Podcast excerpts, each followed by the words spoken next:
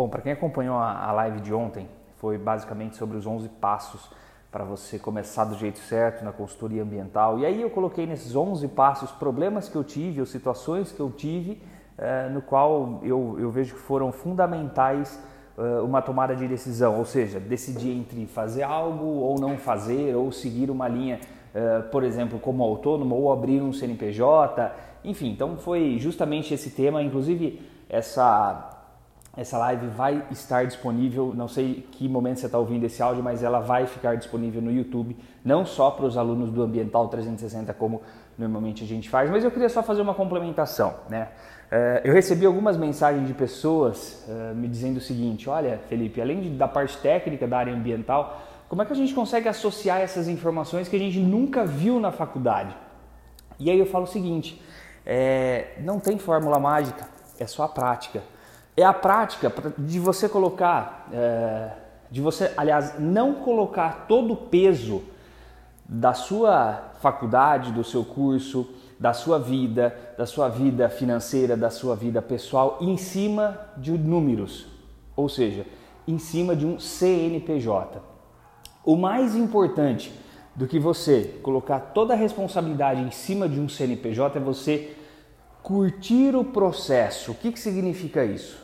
Independente da fase que você está, se você está começando agora, se você já tem uma empresa, eu vejo muito isso. Essa é, uma, é baseado exclusivamente na minha opinião, na minha vivência. É, quando a gente está começando, a gente tem aquela preocupação de fazer as coisas darem certo, fazer as coisas de um jeito certo, ter um CNPJ e conseguir manter aquele CNPJ ativo, esses são os principais objetivos que a gente tem. Né? Depois que a gente tem uma empresa, o principal fator aí é manter os clientes, conseguir mais clientes, porque a gente já tem um conhecimento legal, já tem bem definidas as áreas de atuação, isso é o mais importante. Mas mais do que você ter um CNPJ e colocar toda a responsabilidade em cima de números de um CNPJ de uma empresa ativa, curte o processo, Aprende cada detalhe do que você está fazendo, do que você quer fazer. Você quer abrir uma empresa? Busque informações, foi o que eu, eu compartilhei nessa live. Busque informações sobre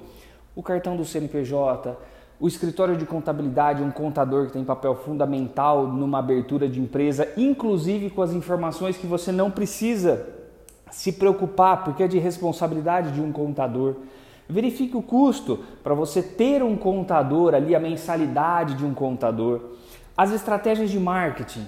Comece, crie suas redes sociais. Hoje, todos, eh, não vou falar todos porque né, não, talvez não seria verdade, mas é, a grande maioria, 98%, 99%, está na rede social. Né? Comece, mesmo que organicamente, fazendo as postagens de forma mais simples, mas comece. Coloque a sua marca, coloque a sua estratégia. Então, às vezes, é, eu vejo muita, muitas mensagens que eu recebo de pessoas preocupadas com muito com o destino, com como fazer para ter sucesso ou como viver de sucesso. E, e eu acho que a sucesso, sucesso, o significado da palavra sucesso tem, é, é, ela é tão abrangente, ela é tão ampla que a gente não consegue ter especificidade, a gente não consegue ver o que, que é o sucesso. De repente, o sucesso para mim não é o mesmo sucesso para você.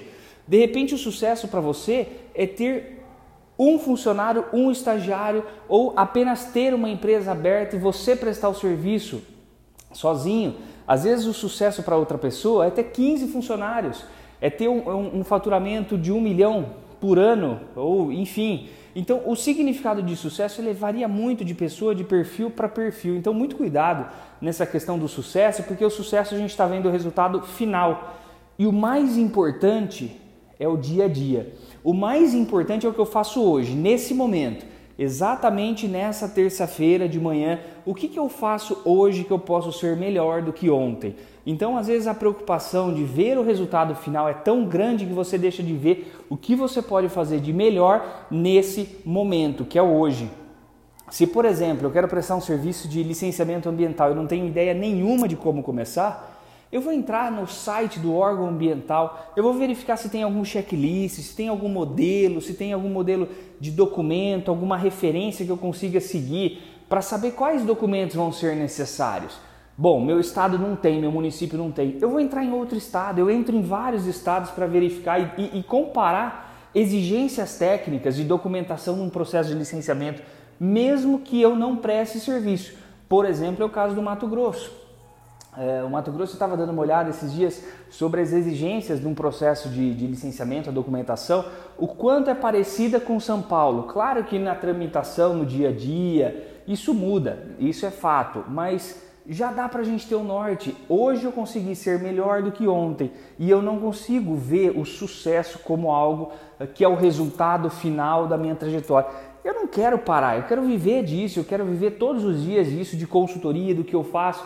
E, e, e esse é um conselho, é, não sei se é um conselho, mas enfim, é, é um compartilhamento de ideia. É, o sucesso é algo que você não deve se preocupar. Se preocupe em fazer o melhor hoje, em buscar mais informações hoje. Se eu quero, eu adoro a área de gestão de resíduos. O que, que eu posso fazer para buscar mais informações hoje? O, qual é a minha atitude principal hoje que eu posso ter para agregar mais. Eu vou ler a Política Nacional de Resíduos Sólidos, eu vou no artigo 5 eu vou ver o que tem dentro de um PGRS e tudo isso serve para todas as outras áreas. O IBAMA, por exemplo, um laudo de caracterização, uma análise de um efluente, eu vou pesquisar na internet se tem modelos.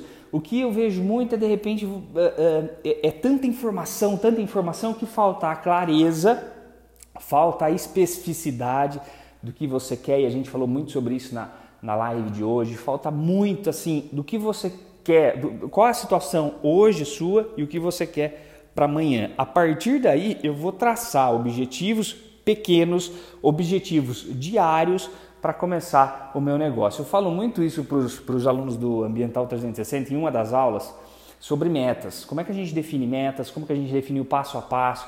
Eu vou pensar numa meta global, sim, mas eu preciso pensar numa meta pontual, numa meta que eu consiga alcançar em curto prazo, para que eu consiga dia a dia ter estímulo para continuar e aplicar a melhor estratégia. Agora, se eu parar hoje para pensar, poxa, eu preciso pensar no marketing, eu preciso pensar na abertura de um contrato social, eu preciso pensar no meu CNPJ, eu preciso pensar no imposto, na alíquota que eu vou uh, pagar. Então você fica numa situação com tanta informação que o que, que acontece?